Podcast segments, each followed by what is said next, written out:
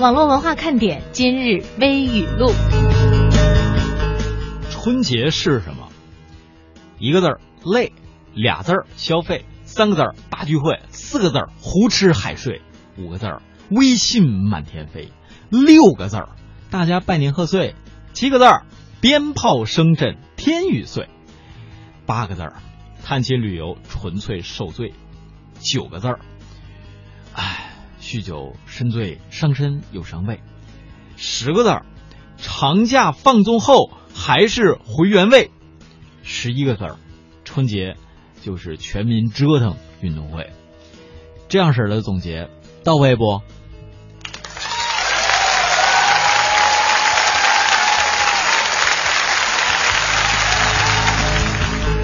常有人说，女人的黄金年龄很短，只有二十二到二十六岁，可男人就不一样，到了三四十岁照样不着急。其实啊，男人的黄金年龄更短，只有十六到十八岁。在这段时期的他们呢，长得帅会有人喜欢，打球厉害会有人喜欢，学习好会有人喜欢，玩乐器会有人喜欢。但是到了三十岁以后，只要他没钱呢，就很少有人喜欢了。各位，你看我的人生总结到位不到位？过年吧，这回家，忽然间 father 叫爸爸，说：“哎，有段时间没下棋了啊，十几年了，嗯、咱再下一盘。”我当时这感慨呀、眼泪哗哗的，于是含着泪啊开始摆棋。摆着摆着发现，哎，对象没了，少俩象呢。接下来我爸就说：“对象呢？”我忽然间就想到下棋没那么简单，我爹再下一盘很大的棋呀。咱一会儿就说说逼婚这事儿呗。超市门口都有存包处，就是那种按一下出来一个纸条，然后一个柜子就自动打开那种。今天我去存包，拿了纸条，我刚想把东西放进去，一大妈抢先一步放东西关门，一气呵成啊！哎呦，我这看了他一眼，我也没说别的，是吧？我撕纸条扔垃圾桶，我转身就走人了。你跟我拼动作敏捷，我这就跟你拼智商超速。爸爸爸爸爸爸爸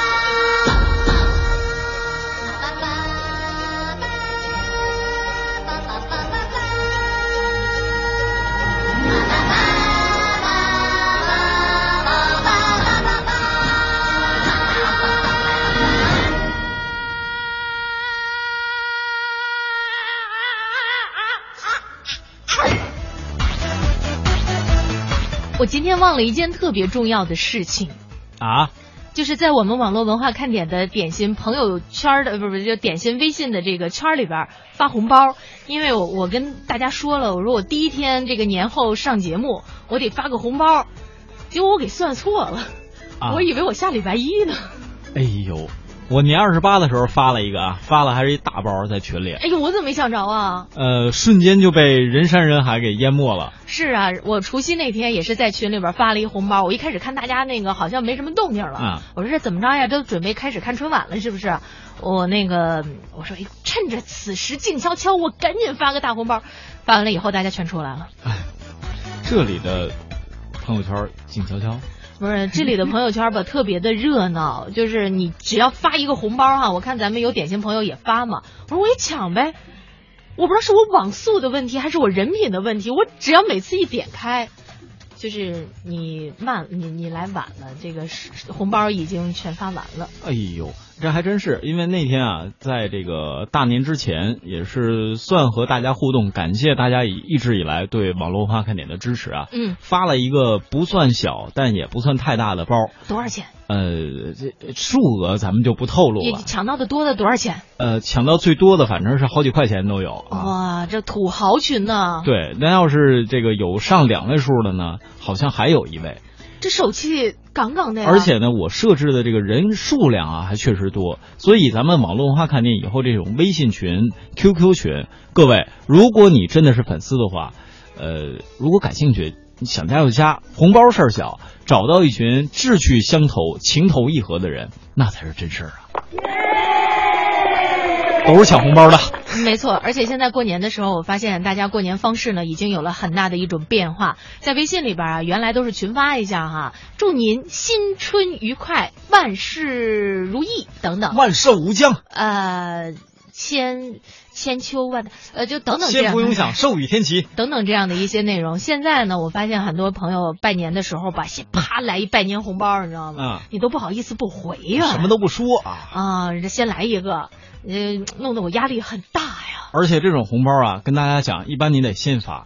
怎么讲？比如你发一块九毛九的，人家不好意思还你一块九毛九啊，人不好意思还你个八分八呀，都只还你两块六毛六啊。对呀，一下你就赚了百分之几，百分之三十呢。呃，所以我打算明年的时候我先发，然后大家又不发了，是吗？今天呢是大年初五了，正月初五呢俗称是破五，在我的家乡啊，初五这一天呢是要放鞭炮、吃饺子的。嗯，那我们也想问一问我们听节目的各位朋友，呃，或者是说那个，就是你没听节目，看到我们微信公众号上推送的这个互动话题，也可以跟我们来聊一聊，在你的家乡过初五都有哪些年俗呢？啊，一到下午就犯困。你说这可怎么办呢？呀呀呀呀呀呀呀呀呀！好吧，听网络文化看点呢，谈笑中了解网络文化，斗嘴中感受美妙生活。哎，你看这条互动。如果你想在我们的节目中让其他人听到你的恶搞娱乐精神和销魂无敌回复，快快写下你的答案，并艾特腾讯微博有认证的华夏之声中横岗网络文化看点哟。欢迎小伙伴们添加公众微信，我们一起来调侃。华夏之声网络文化看点，看我，看我。有人说，真的能在节目里听到我的互动吗？当然，关注微信，坐等回复。哦哈哟。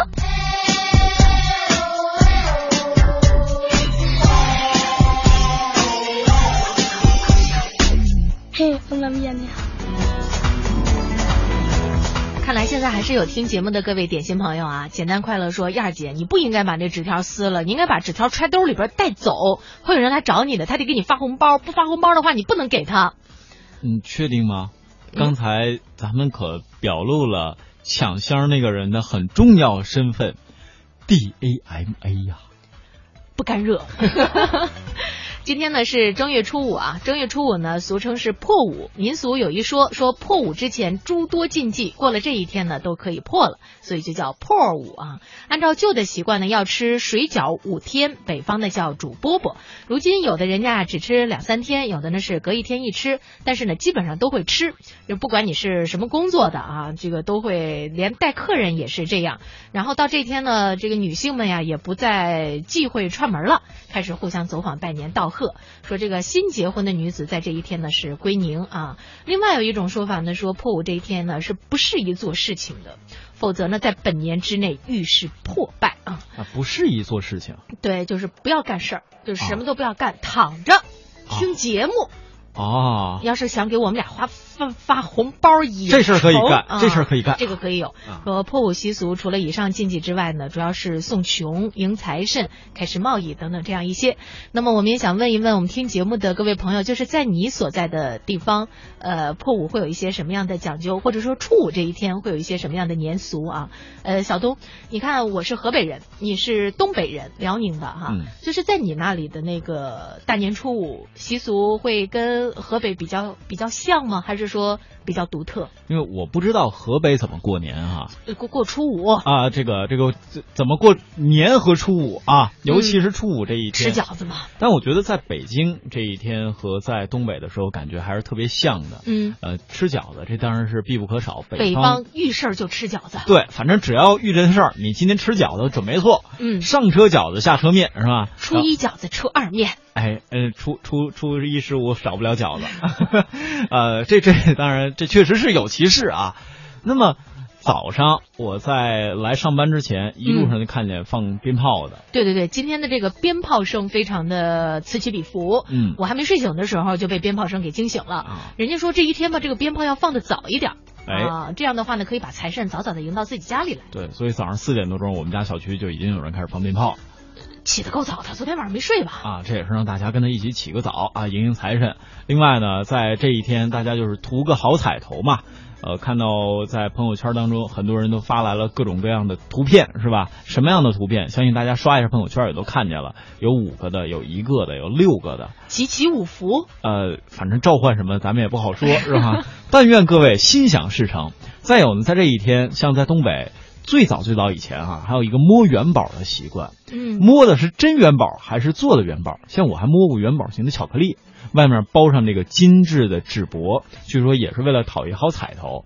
还有呢，就是这个摸元宝，这个它有一句话怎么讲？叫大钱小钱用不了，就是你花不完的钱呢，是吧？而且在这一天，像光庙会。也绝对算是非常重要的仪式之一，嗯。啊，尤其像在这个我小的时候，还专门去每到初五的时候就去逛这庙会，那真的是人山人海，红旗飘飘，彩旗招展，没有厕所呀，妈妈在哪儿？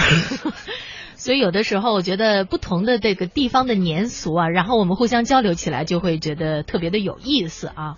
比方说这个逛庙会啊，或者是放鞭炮啊，当然了，我们一定要注意燃放安全和燃放的这样的一些规定啊。还有其他的一些，是不是我们各位点心朋友们也可以告诉我们一下呢？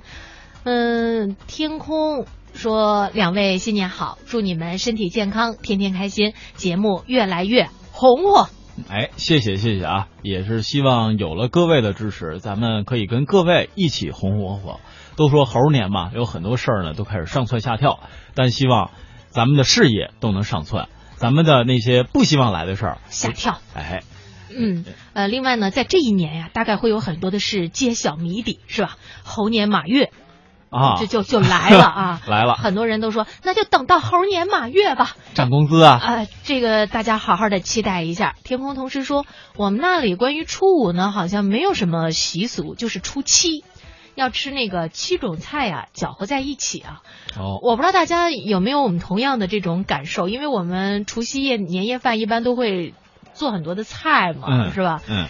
基本上从初一到初五啊，我们就开始各种吃剩菜了。哎，还真是啊。呃，然后呢，刚才还有一位朋友说，哎，小东东，你知道吗？咱们网络文化看点初五的习俗是给点心发红包，寓意红红火火。这事儿你怎么看？天天睡懒觉，我就爱你这样坚持习俗的，是吧？嗯，像你这样坚持习俗的，咱们就应该赶紧发，抓紧啊！其实我觉得红包啊，现在我们主要是大家另外的一种沟通交流的方式啊。呃，钱财的额度呢，可以不用太高。有时候你发一分钱，你还分成二十个包，你好意思吗？天空说还有初四是接财神，这个在不同的地方会有不同的这样的一些做法啊。那个天马行空说。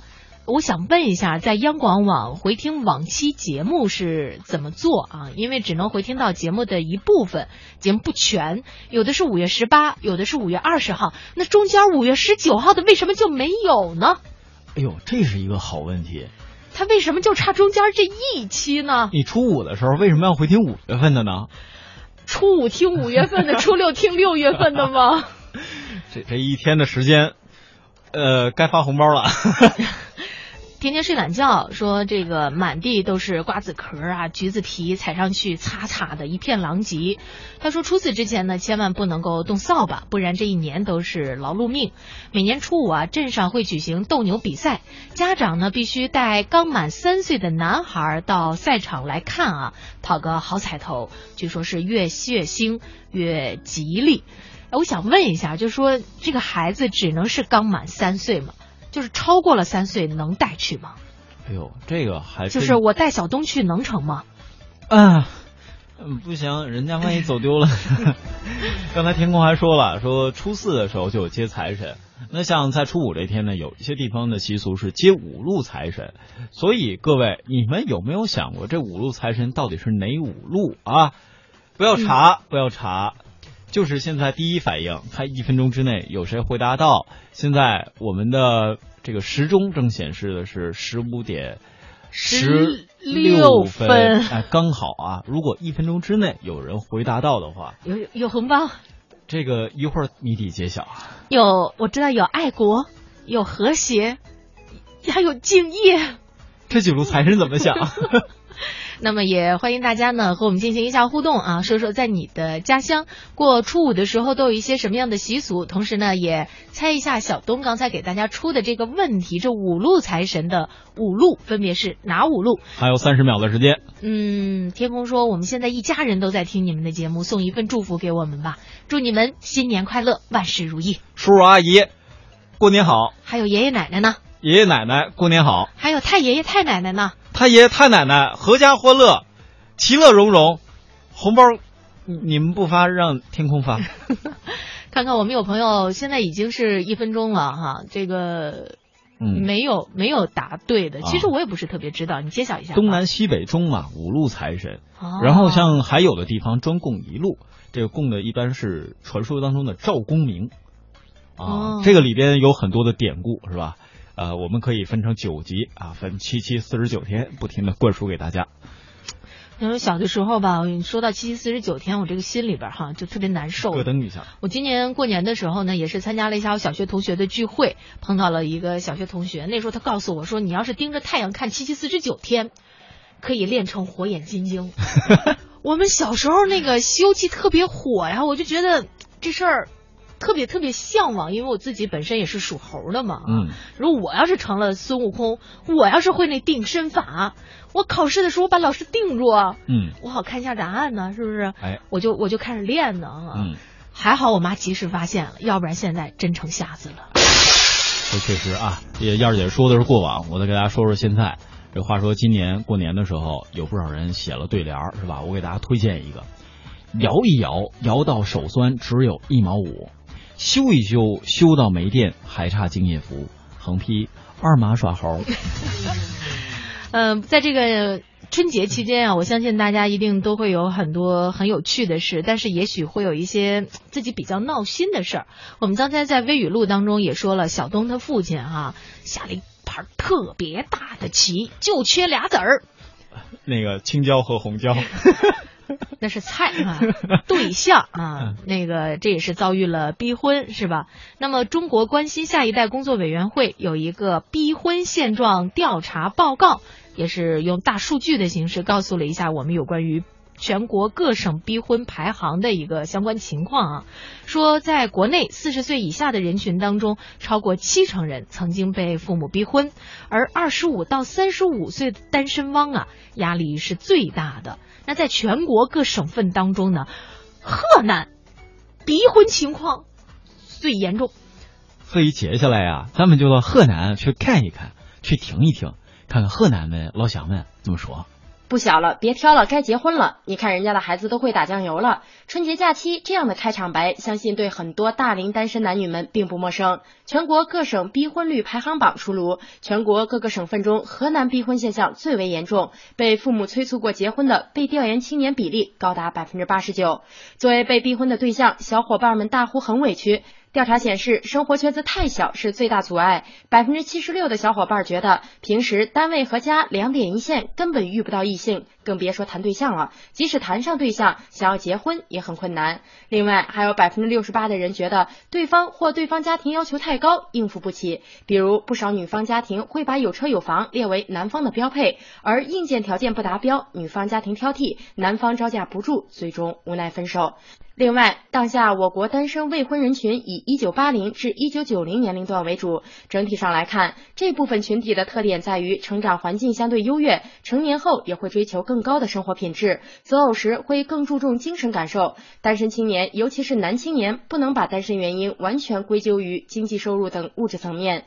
八零后独生子女较多，性格上相对自我，心理年龄并未随着实际年龄增长成熟，他们对婚姻的理解成熟度会差很多，而追求的标准又不低，导致总觉得自己找不到合适的。春节，长辈们不断发出逼婚令，很多子女认为是很大的负担，甚至逼婚已经演变成一些家庭矛盾的导火索。化解代际之间的思想冲突，双方要换位思考。被逼婚的年轻人不妨从注重家庭的角度理解那些催你的亲人；催婚的长辈们不妨从注重家教的角度理解孩子们对婚姻的选择。我觉得今年过年的这个放假吧，安排的特别好。怎么讲？我们知道二月十四号哈是上班头一天啊。哎，这很多被逼婚的朋友们终于可以躲过了。前两天我一朋友跟我说，他说他过年回家看见卖甘蔗的，特别想特别想买。哦啊，然后呢，他就买了根甘蔗，抱着就回家了。结果呢，他老妈一看，你说你这个闺女啊，人家别的姑娘这大过年回家，要不就带着老公，带着这个男朋友的，呃，挎着挎着男朋友的胳膊，或者捧束鲜花，就你弄根甘蔗，看着跟金箍噜棒子似的，你以为你是猴啊？说了一顿。哎呀，我就看到最近的朋友圈当中，单身汪们表示压力很大。我还有一个闺蜜跟我讲，因为她也一直没有结婚嘛，嗯，她说自打她老妈知道有单身汪这个称呼之后，她她叫什么，他就他闺女叫什么，他他老妈就忘，哦，一见面，单身汪，单单身汪，这都是这样的连。姓都给改了啊。其实呢，在过去的几年当中，应该说大家对于拜金这件事儿都有着各自的看法。但我觉得，在二零一六年，尤其是新年这几天，尤其是这个情人节要来这几天，各位一定会改变一下你们拜的内容，你们会改成叫拜托。拜托，不要再聊这个事了，好不好？拜托，你能不能答应我？拜托，你给我留一个位置了啦。呃，留留留留哪儿？这个有一个点心啊，叫幺八二九文宴，不知道这是几个意思哈、他说今天初五，还有两天就上班了，突然感觉好忧伤啊。实际上呢，我们觉得换一个角度来看，每逢佳节胖十斤，春节尤其怎么说，啊，胖三十斤是吧？年前年后判若兄妹。呃，所以在这个时候呢，我觉得上班啊，起码让你的生活可以变得更规律一点啊。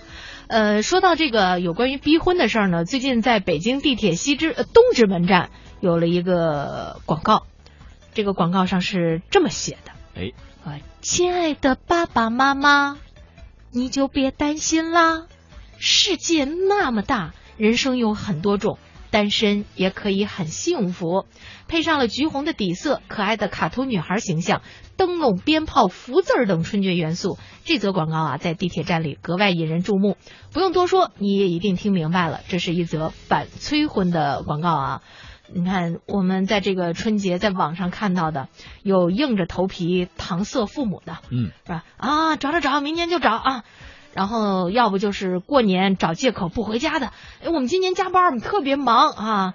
还有租对象骗父母的，是吧？嗯，现在呢，人家是众筹反反催婚广告了。是，燕儿姐呢，在今天的微语录当中和大家分享了这个男人啊，这到了三十之后的那些事儿。然后刚才呢，在看到这个逼婚的广告，我就想到最近这几天啊，我研究这个传统文化，特别是研究五行，是吧？各位有没有想过五行，这个谁是最富有的？金木金呢？啊，我们都说了，今年不流行拜金。拜托啊！嗯，我跟大家讲，通过我这几天的研究，我发现木是最有钱的，为什么？木有钱。啊简单快乐，这就遇到了木有钱的问题。燕儿姐，抱歉了，流量即将告罄，听不了节目。新年快乐，好好的啊，咱们等着三月啊，三月份才能听节目。地平线说：“哎，你看你客气什么呀？还文艳老师，就就叫燕儿妹就行啊。他说你本命年呀，你才二十四，谁告诉你我二十四了？人家明明才十二。哎，刚才外面好像有一只孙悟空经过。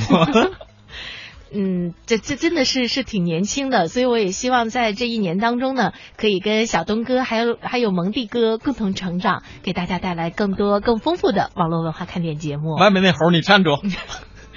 天天睡懒觉，就是说了一下自己所在的那个地方的年俗哈，呃，就是不是要抱个三岁的男孩嘛？他说像戴晓东这样的是不行的，必须得是刚满三岁的。所以呢，在这一年当中，三岁的小男孩就会很抢手。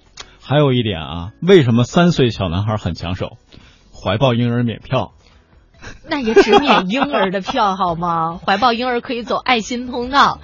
呃，既然说到了有关于催婚的话题，我觉得实际上呢，我们可以很坦诚的呀，跟自己的父母聊一聊，把你自己的这个生活状况呢，跟父母说说，说其实我现在过得挺好的啊，嗯你们也不用担心。父母为什么催你结婚，就是怕你一个人过不好是吧？比方说大姑娘家的怎么装电灯泡啊？怎么修马桶啊？是吧？这一个人在外边安不安全呀？那大小伙子一个人在外边吃得上饭吗？这衣服破了谁给补啊？啊，当然像小东这样的衣服破了直接扔啊，也是一种解决办法。但是如果你要是说我自己生活能力挺强的，然后我朋友也挺多的，同事们也都挺好的，我过得挺幸福的，我觉得爸妈应该就不催了。燕儿姐，你看外面那猴又回来了。不管怎么样，给大家送上一首歌吧，《单身旅程》。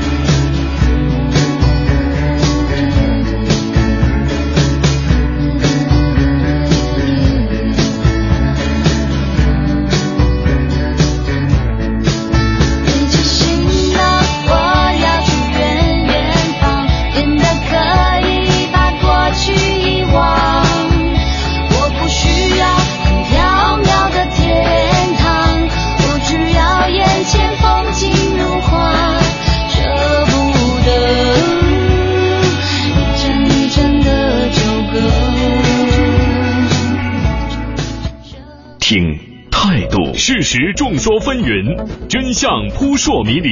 听生活，汽车因为都市更显魅力。听节奏，华夏原创原创 FM 八十七点八，一零四点九，AM 一二一五，中央人民广播电台华夏之声，给你最动听。权威迅捷的新闻资讯，评说新闻中的道理，丰富实用的生活信息，与您同行。悦耳动听的美妙音乐，给你好听。欢迎登录各大手机软件应用商店，搜索“华夏之声”或“香港之声”，您就可以下载到软件，实时收听，随时点播华夏之声、香港之声节目。华夏之声、香港之声手机 App 为您提供高质量的听觉享受，打造收听广播的完美体验。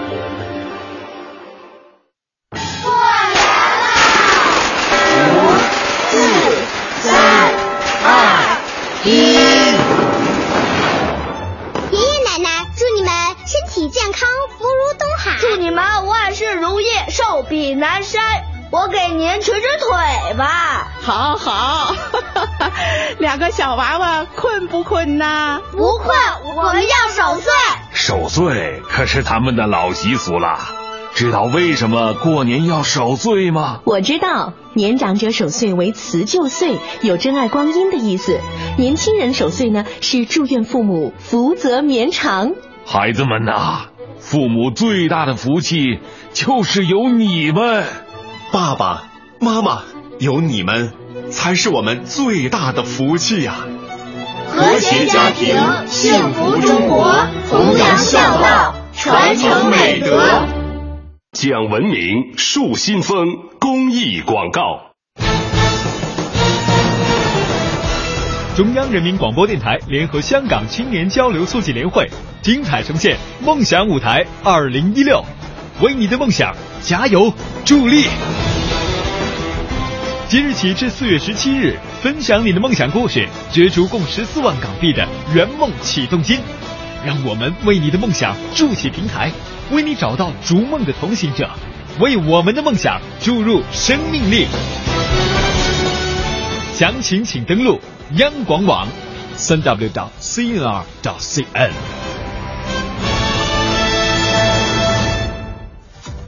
我是你们的网络文化看点，你们是我的小点心，伴着你们，你们也伴着我。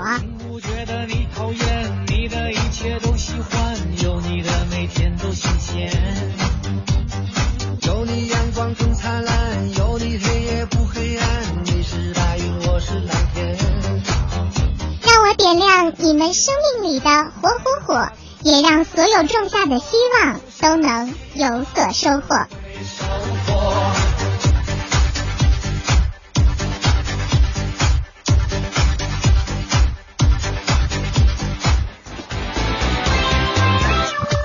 大家继续锁定收听来自于中央人民广播电台华夏之声的网络文化看点。大家过年好，我是文燕。大家过年好，我是小东，小东东。今天是大年初五了啊，再过两天呢，咱们这个新的一年就要开启新的上班模式了。所以呢，在这里也希望大家能够整理好自己的心情，重新抖擞一下啊，以崭新的面貌来出发啊。据说呢，在今天呀，是很多的朋友回城的一个高峰。嗯，呃，很多的这个公高速公路啊，都已经公布了这个绕行的方案，就是怕出现这种拥堵的情况。如果要是开车在路上的话，也希望大家呢一定要小心驾驶，注意安全。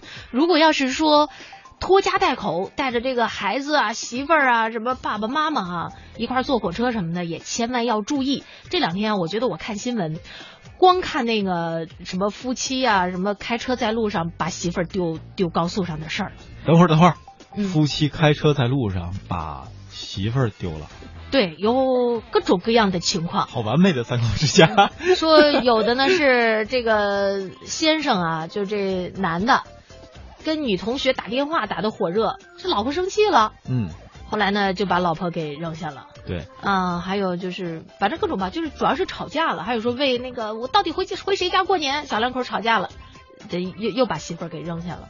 我觉得这种事儿特别不好。还有要提醒各位啊，咱们如果真的在高速公路上发生一点小摩擦，你要丢下妻子，也千万别丢在那个应急车道上，不太安全啊。嗯，就是吵架归吵架，安全归安全，两码事儿。就是现在你看，不仅仅有这种的啊，还有在那个应急车道上，你知道吗？嗯，在那摆摆桌野餐呢。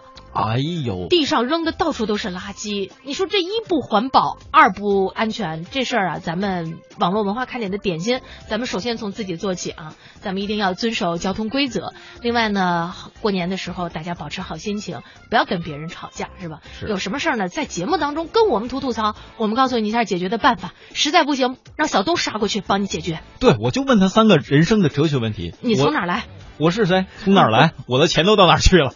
我还以为是早上吃什么，中午吃什么，晚上吃什么呢？那个接下来问吧，万一前一个问题都回答对了呢？所以在互联网的时代当中，吃货们的方式也会发生变化。接下来我们要听到的就是吃货的互联网。你知道八零后、九零后喜欢的第一国民菜是什么？我认为不存在这个事儿。就是八零后和九零后，他们就老吃那个菜，那个菜是什么？不重要啊。重要啊！有了钱之后，没人愿意老吃一道。也不见得。我先问你，你是吃货吗？我肯定算吃货呀。我们换个话话话话题啊。雕爷最大的强项就是跳跃性很强。考您一个问题：一道热菜的灵魂是什么？甭管什么热菜，一道热菜的灵魂它是热的。温度又分两种，一种温度是 physical，还有一种温度是 spiritual。您能说中文吗？新锐作家化身饕餮大食客，零点 CEO 变身网络观察家，雕爷对话圆月，侃谈舌尖上的酸甜苦辣，追溯互联网时代的美食灵魂。本期话题：吃货的互联网时代。你就准备给他贡献一个难吃的东西，你的 motivation 我其实是非常认为一群乞丐写食评，就是用那个方法讨饭吃的，并不是真正热爱美食的。著名难吃的标鱼牛腩，难吃的名声通过互联网传出去的，所以叫互联网化。我先问一下，你是吃货吗？我肯定算吃货呀。吃货你总有一个道道吧，对吧？你吃成货了，你都不是人了，你还不还不得有点道道？比如说古人就讲说色香味俱全，对吧？这就是个道道。嗯。我说实话，我觉得我去雕爷牛腩吃色香味其实都还蛮重要的，嗯、因为我差不多吃了十来回调研，也算数量也算不少了。我为什么开个餐厅呢？因为好玩嘛。我自己因为有有我对餐饮的理解，比如说我对中餐是又爱又恨。中餐呢是博大而不精深。嗯。从博大的角度讲，全世界再没有哪一个国家。能够跟中国菜那么丰富的品类，对，随便中国所谓的八大菜系拿一个菜系出去平衡两三个国家没有问题，但是呢，它没有走到精深，唯一走到精深的菜系其实是法餐和日餐，日餐以这个现场的捏寿司为代表，所以呢，这是中餐有很大的问题，没有哪道菜说按照中国的标准合格，因为我没有哪一道菜是完全按照中餐的方式来做，为什么我一直是抨击？就是说，今天很多的中餐厅，嗯，来我问您一个问题，考您一个问题。好，食物一道热菜的灵魂是什么？甭管什么热菜，一道热菜的灵魂它是热的，温度。对啊，就是这样。是啊。对了，嗯，但是呢，传统的中餐到今天都没有走出合餐制，到今天。仍然都是合餐制，不是分餐制。对啊，而合餐制的本身是无法达到味道的巅峰的，因为它的温度是无可掌控的。没有哪家大型的中餐厅，它的前厅跟后厨是有沟通的。你们回想一下，你们去的所有的好点的中餐厅，菜也是乱上的，经常是热菜先扔一桌子，然后上了凉菜，然后呢热菜没吃完，主食开始上了。所以温度不能掌控，何谈美食之巅峰？五百万买来的秘方，国宴主厨的指点，各界名流的轮番试吃，让雕爷牛腩在尚未开门迎客之际就已火爆全国。而作为幕后推手，人称雕爷的创始人也随之声名大噪，从小有名气的商人一跃转身为创业偶像。他在网上卖精油，在线下开餐馆，所有的商品都走统一的轻奢路线，并不时向媒体透露一些他的消费观。他认为，中产阶级的壮大必然带来消费的升级，而餐饮必将是其中重要的一环。为此，无论是薛盘烤串还是雕爷牛腩，都必须随着吃货们一起渐渐高级起来。我的感觉好像在去雕爷吃东西的时候呢，就是呃进入一个状况，那个那个有一个吃的状况，也就是说感官的其他部分呃被调动的比较多。那我自己非常讲究这一点，就是说，因为大部分人吃东西很少经过脑子。如果你跟服务员做点互动的话，比如说你要问他说鸡为什么这么做法呢？服务员说我不知道。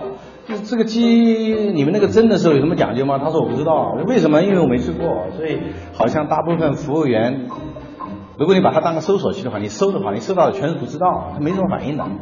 我雕爷的这个服务员还行，基本上你跟他说什么东西，他都能给你讲个白色一二三。所以这个我觉得挺好的。所以也就是说，你吃东西的时候，不仅仅是用嘴巴经过食道、胃、肠子，同时呢，你实际上还经过脑子，你能够有所谓 intellectual satisfaction，就是知性上的满足。所以这是我觉得这样。第三点呢，真正吃到那些东西的时候啊，我是觉得如果按照传统的口味去评价。雕爷大概没有哪个菜算是什么正宗的红烧牛肉，正宗的就在那个意义上，我觉得好像没有真正好吃的菜，在那个意义上。但是呢，我觉得吃雕爷的每一道菜，如果大家用心吃的话，每一个菜它都跟传统的做法总有不一样的地方，所以你是比较注意掌握温度的。呃，比如说雕鱼牛腩呢，至少是吃完一道上一道的，虽然也经常那个节奏控制的不那么好。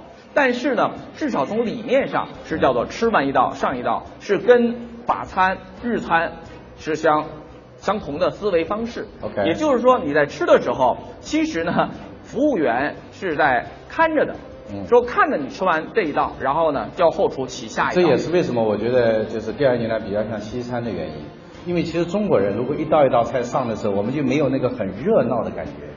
因为我们不仅人喜欢热闹，我们喜欢菜也很热闹，咵八菜一汤全搁在一起。那我觉得不是 谈不上。那人家吃日餐吃法餐的时候也可以很热闹嘛，因为气氛是跟酒是跟你跟谁在一起吃来的，不是说摆一桌子就一定说是热闹。嗯，哎，而且热闹也不是除了你说婚礼说我们讲究热闹，平时吃饭热闹，我认为并不是所谓一个必要的选项。但是你想想看啊，对于我们一个中国人来说，上半天上一个菜，他就想这是我们搞八项规定的，明白吗？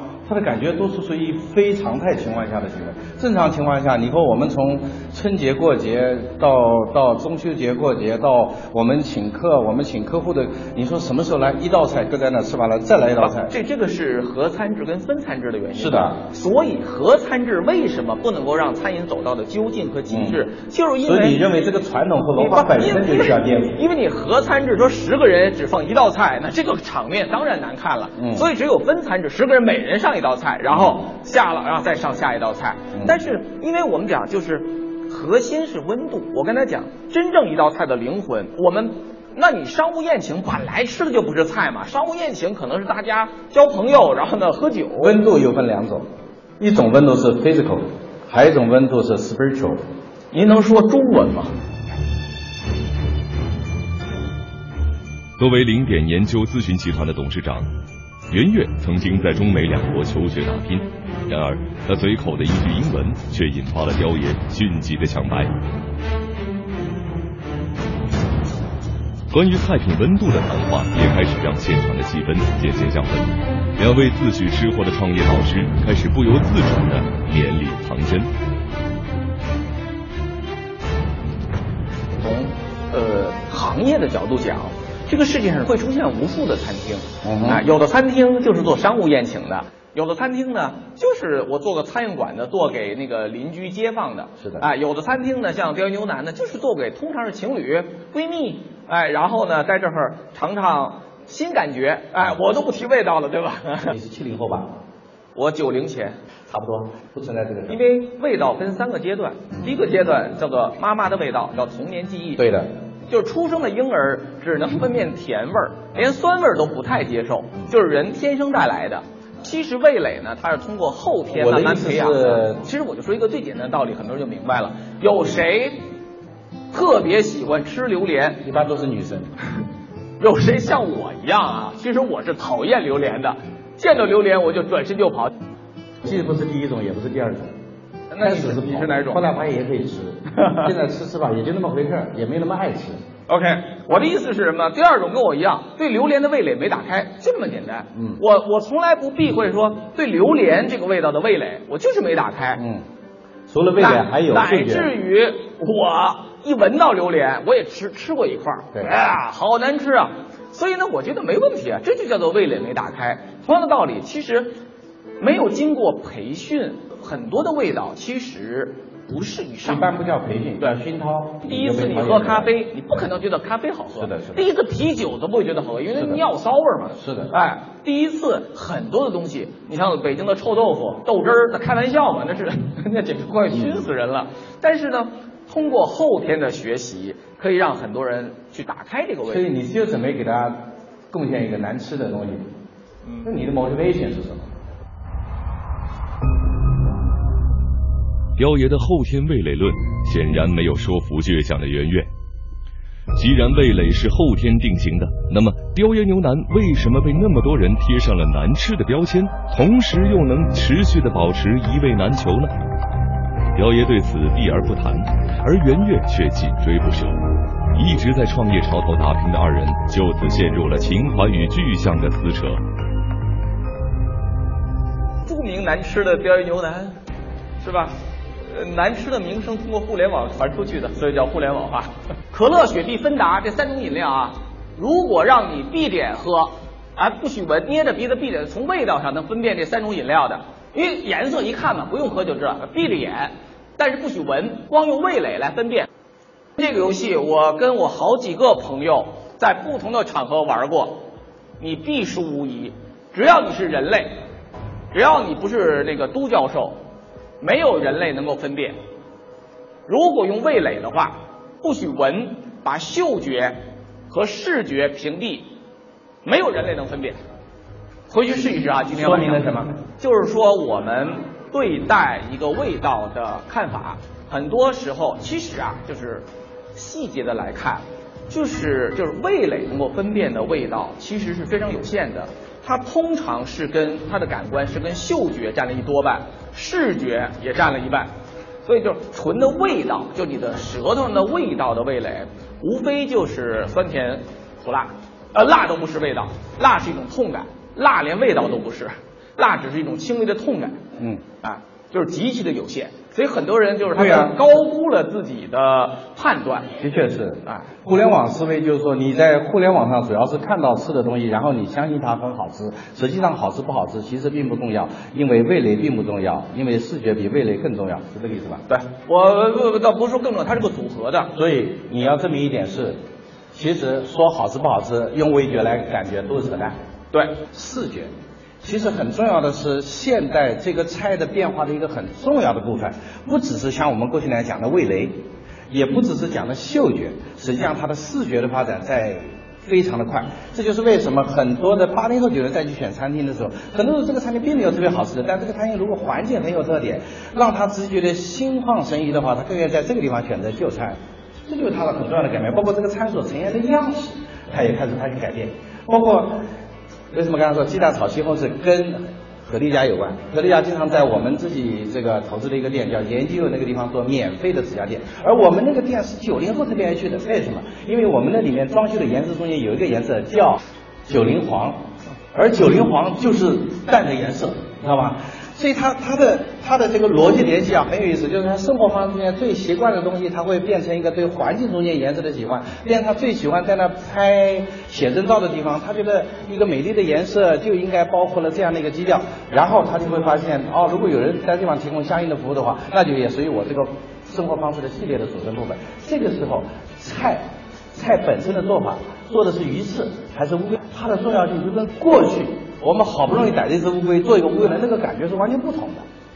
所以，我是觉得啊，今天最重要的一个改变，或者说一个吃货，不再像以前的美食家。这个吃货最重要，第一是有个行为叫吃，第二它只是个货。你看美食家不一样，美食后面要成家，那很精英制的。所以吃货，我可以做吃货，你可以做吃货，弟兄们姐妹们，大家都能做吃货。吃货面前人人平等的。所以这个时候。吃货是一个饮食民主时代的称法，美食家是一个专制时代的称法。像沈鸿飞，他就觉得他是美食家，好像只有他说好吃的东西，他才真好吃。你觉得好吃根本就不算好吃。所以这就是为什么调研牛腩经常会有人说你们的牛腩不那么好吃，大部分是深深觉得有美食水平的人。雕爷以自己的玩法固执地挑战着餐饮行业里不科学的惯例与经验。虽然不为理解，但成绩确实不错。圆月则依照自己的观察，道破了所谓互联网思维的玩法与规则。虽对雕爷的做法不大认同，但却颇为理解。他们可深知，移动互联网终将覆盖人们的每一个毛孔，而作为创业者，就要勇于去挑战规则，在不合常理的世界拓展新的出路。其实啊，我还想开更多的餐厅，哎，我还储备了更多的餐厅的品牌，比如说有深夜食堂。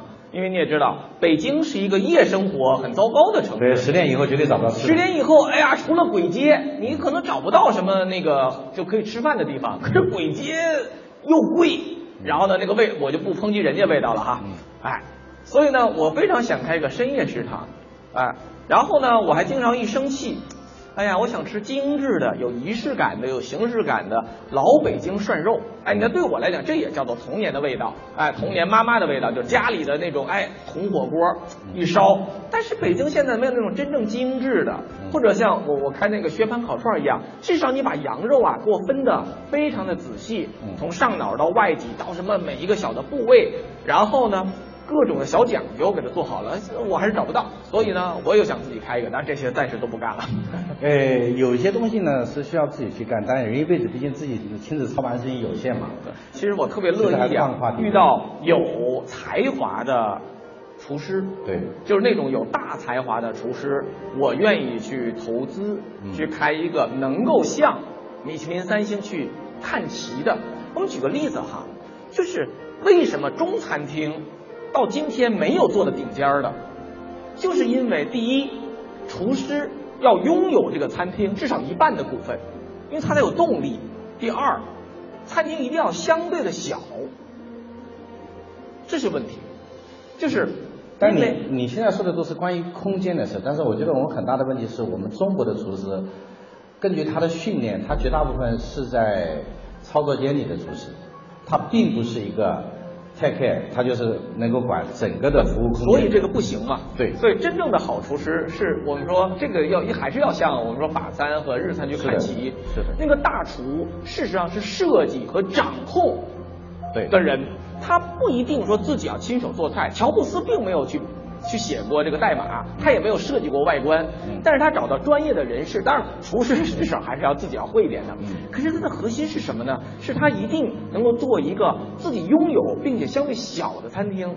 现在有些餐厅我不能说名字哈，非常的好，但是它的问题是太大了，动不动几千平米，这个东西你就没有又没有办办法掌控节奏了。几千平米的餐厅，每天你的备料你没有办法备，因为好的食材，今天最新鲜的食材，你只能备这么多。既然我们没有这样的厨师，你觉得我们有没有可能去培养一批这样的厨师出来？所以中国，我们用它可以来改造中国的餐厅啊。我觉得它是个就是环境的问题，或者是生态的问题。是。就是今天的中国的，就是厨师的生态也有一些问题。嗯。比如说中国的，好像我刚才听那个袁老师讲，对对，中国的美美食界、评论界也不太喜欢，对吧？嗯。我其实是非常呃认为，那那就是一群实干。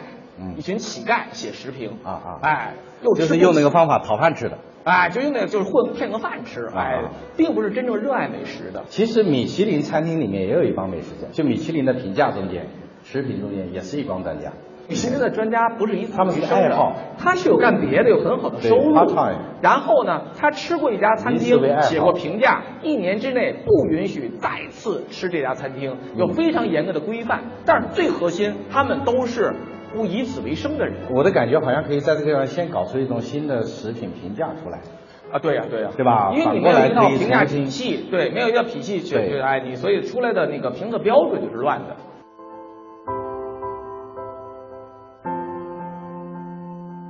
当画风指向世界暗藏的漏规与不公，曾经隐隐较量的两人瞬间释放了彼此的心房。餐饮行业数千年传承而来的文化与习俗，不是一朝一夕就能改良，但循序渐进的调整与创新总是好的方向。在这一点上，雕爷与圆月并无分歧，他们都在努力创造中产阶级所期望的精致与高尚。